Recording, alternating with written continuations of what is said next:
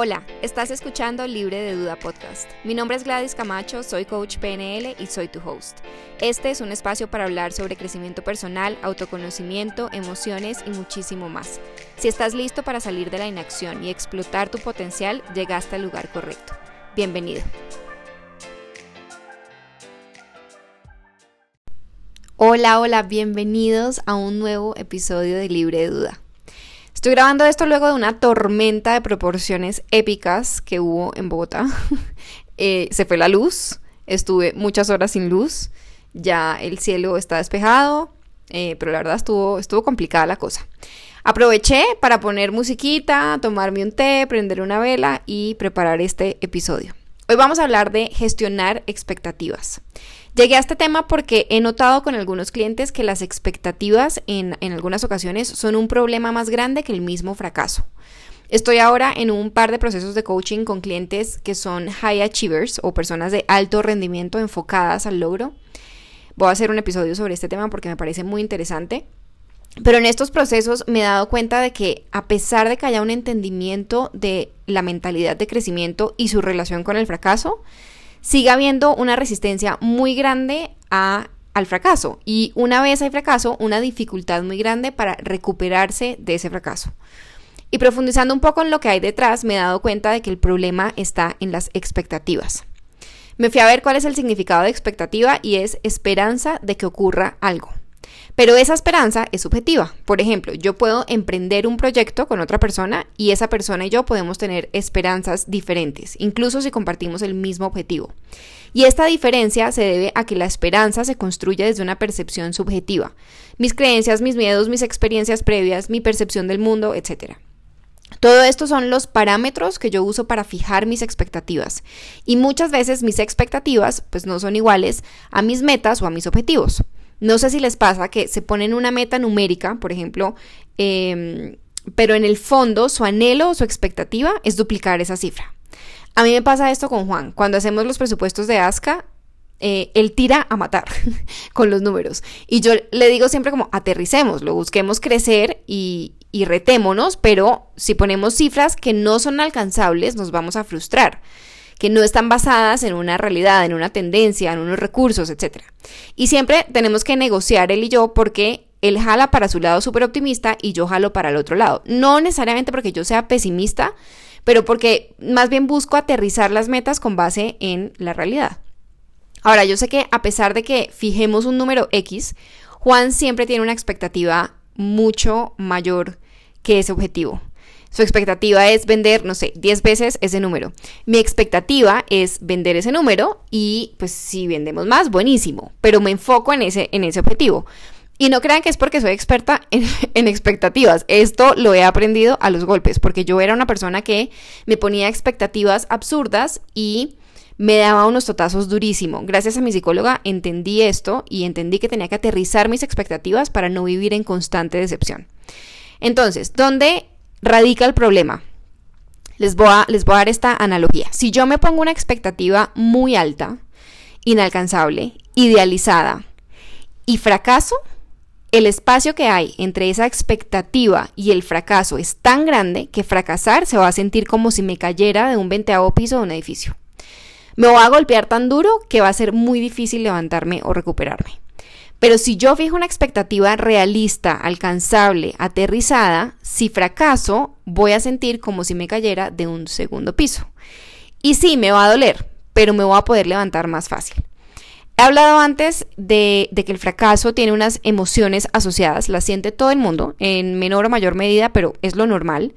Es normal que si fracaso me sienta decepcionada, me sienta con rabia, sienta frustración, me sienta triste, etc. Pero si la caída fue fatal, tipo de un veinteavo piso, las emociones van a ser tan fuertes que va a ser muy difícil gestionarlas. No es imposible, pero va a ser muy difícil.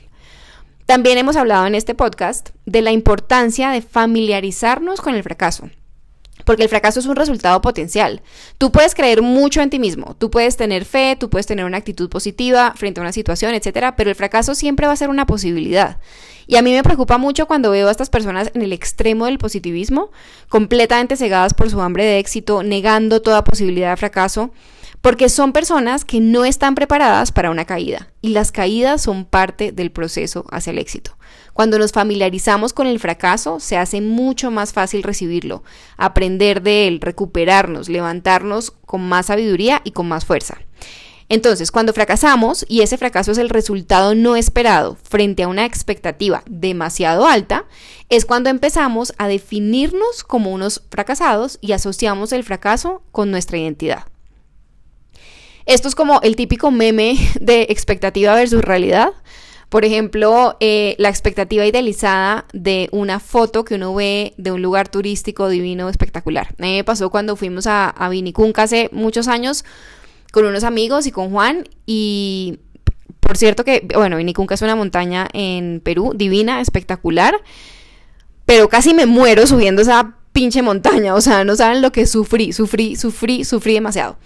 Y llegué al lugar y después de haber sufrido tanto y con esta expectativa de tener una foto divina, espectacular, la montaña y yo y nadie más.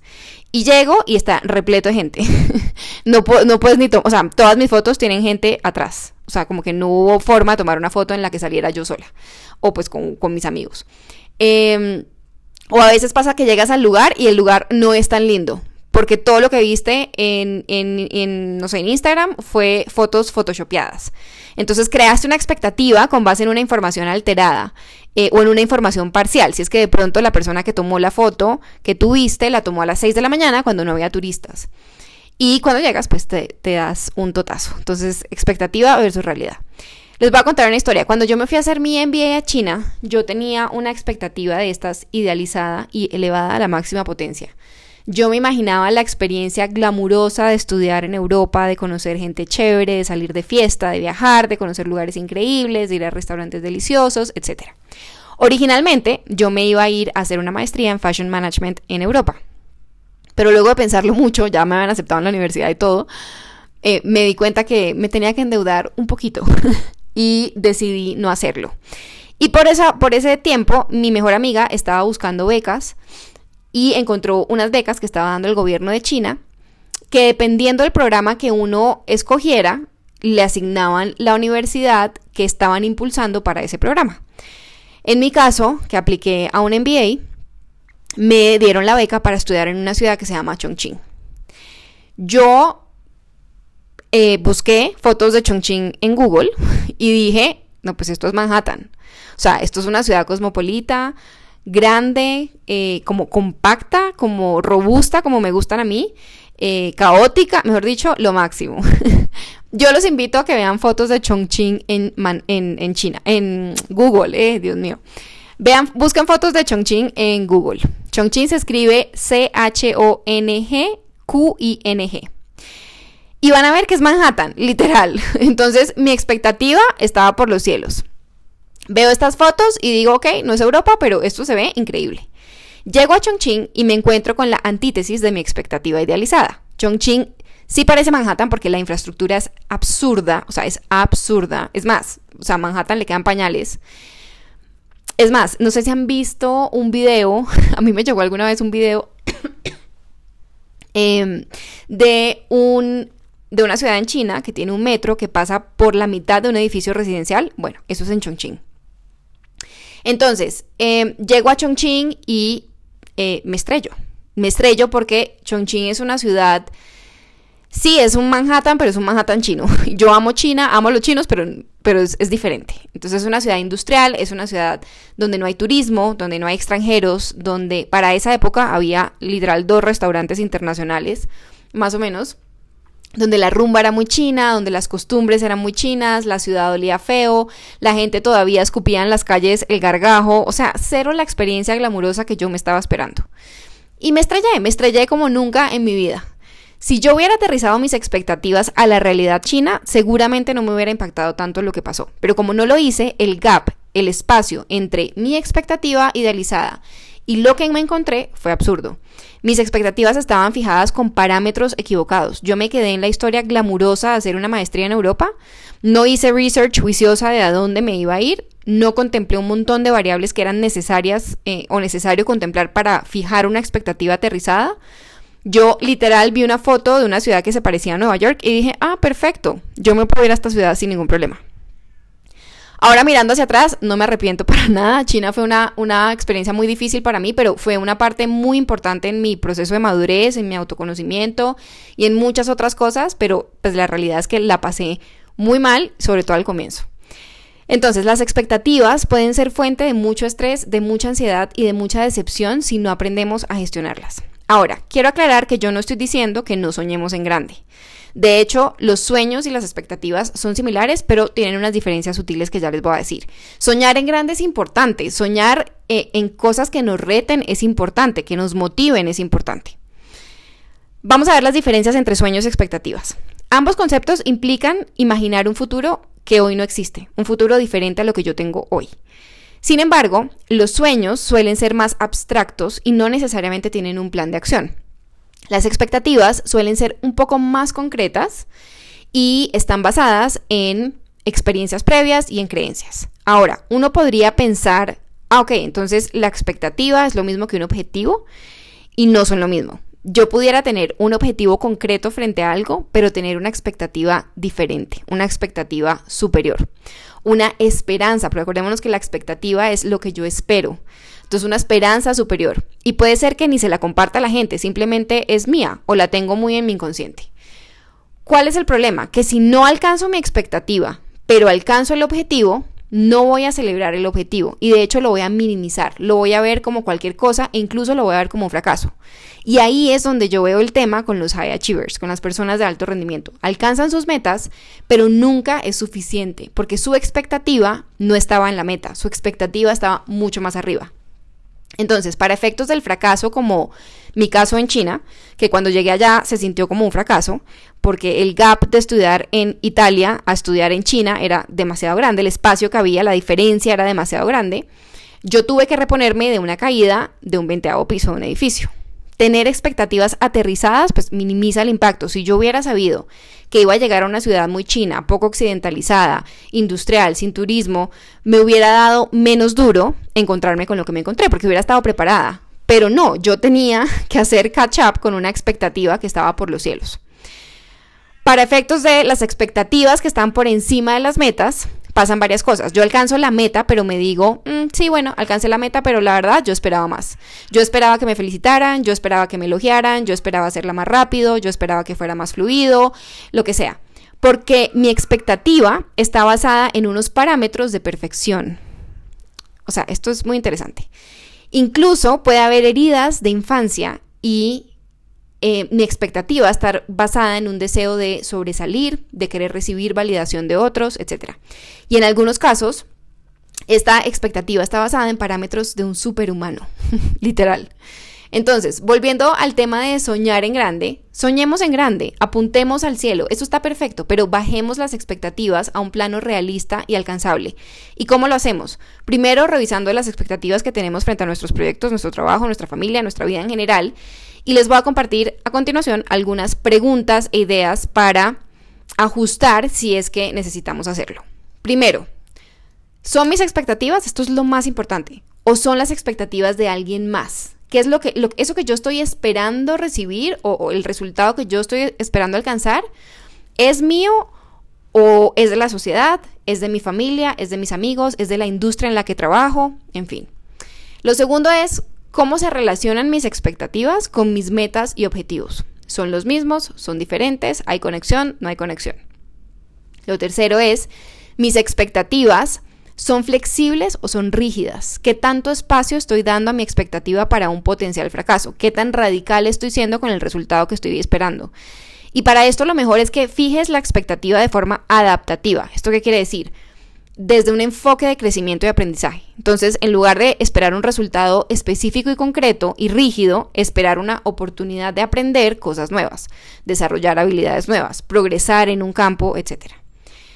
El cuarto es cuáles son los parámetros que estoy usando para fijar mis expectativas. Y acá prestemos atención a que no estemos usando información parcial, como en el caso de la foto de Vini Kunka, eh, información alterada, información incompleta o información muy subjetiva o muy contaminada de emociones. También ver que nuestra expectativa no venga de un lugar de falta de merecimiento, de no sentirnos suficientes o de querer recibir validación externa. El punto número 5 sería cuestionar nuestras expectativas desde una perspectiva diferente, eh, desde otro ángulo. ¿Esta expectativa está aterrizada o no está aterrizada? Si fuera otra persona viendo esto desde afuera, ¿cómo lo vería? Incluso podrías preguntarle a alguien más que te dé la perspectiva de cómo ve tus expectativas. Entendiendo que ahí va a haber contaminación también, ¿no? O sea, obviamente esa perspectiva va a tener una subjetividad asociada. El punto número 6 es ser realistas. Es importante que seamos honestos con nosotros mismos acerca de lo que es posible y lo que no es posible. Evaluar las habilidades, los recursos, las circunstancias actuales y fijar las expectativas en consecuencia. El punto número 7, partir tus expectativas. A veces pecamos por fijar expectativas de muy largo plazo y esas generan ansiedad porque no podemos controlar a largo plazo. Es muy difícil. Entonces fijemos expectativas de corto plazo eh, con un sueño macro, sí, perfecto, pero que la expectativa esté a tres, seis meses. Eso te va a permitir reducir y enfocar más, eh, enfocarte más en el proceso que en el resultado final. Y el punto número 8 es celebra tus éxitos, reconoce y celebra tus logros, incluso si no cumplen con tus expectativas originales. Aprender a apreciar y a valorar lo que has logrado en lugar de centrarte en lo que no has logrado. Esos serían los ocho puntos que les recomendaría para reevaluar expectativas, para ver en dónde y con base en qué estamos fijándolas y tratar de cerrar un poquito el gap entre esa expectativa y un potencial fracaso. Cerrar también un poquito el gap entre la expectativa y la meta. Nuevamente, el mensaje de este episodio no es que no soñemos en grande, no es eh, que pensemos en pequeño, para nada. Los sueños pueden seguir siendo grandes. Eh, pero tenemos que aterrizar. Y lo que yo veo mucho es ese gap, esa diferencia entre listo, no, yo aterrizo en objetivos y digamos, estamos hablando de negocios, uno pone objetivos con base en las ventas del año pasado, con base en la tendencia, con base en los temas políticos que, hay en el mercado, con base en las circunstancias, en el contexto, en ta, ta, Uno lo hace, pero el problema es cuando sigue habiendo una desconexión entre ese objetivo y lo que yo realmente estoy esperando.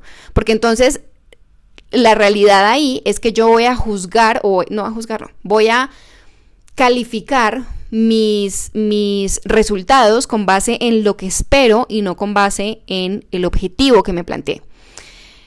Entonces, el mensaje detrás de esto es aterrizar expectativas, hacerlas realistas, asegurarnos de que no están idealizadas, de que están basadas en información coherente, en información verídica, en información lo más objetiva posible, asegurarnos de que están alineadas con nuestras metas y con nuestros objetivos, tratar de traerlas un poco al, reducir el plazo para poder ponernos objetivo, para, poner, para, poder, me enredé, para poder reducir la ansiedad asociada a esa expectativa, porque si la expectativa está a muy largo plazo, me voy a sentir ansioso porque no tengo cómo controlar el largo plazo. Pero si la reduzco y si traigo la visión un poquito hacia acá cuando, sea, cuando se trata de, de, para efectos prácticos, digamos, para temas de acción, traigo la expectativa un poco más cerca de mí, va a ser mucho más fácil poder fijarme o poder em, relacionarme, digamos, con esa expectativa. Y si fracaso, ya no va a ser el gran fracaso, sino que va a ser el fracaso de seis meses. Es muy distinto y, las emociones asociadas van a ser muy distintas y va a ser mucho más fácil regularlas. Eso es todo por este episodio. Espero que les haya gustado, que les sirva. Si algo resuena con ustedes, por favor, dejen las cinco estrellitas en Spotify, denle seguir o follow al, al podcast para que no se pierdan ningún episodio. Y si escuchan desde Apple Podcasts, por favor, eh, me encantaría si me dejan un, review en, Apple. Eh, me encantaría también escucharlos, saber si tienen alguna pregunta o algún comentario y nos escuchamos en el próximo episodio. Bye. Si quieres conocer más sobre mi trabajo, te invito a seguirme en Instagram arroba glacamachocoach o a visitar mi página web www.glacamachocoach.com donde puedes encontrar información sobre mi programa de coaching personalizado, testimonios de mis clientes y puedes descargar una guía gratuita para generar acción a pesar del miedo.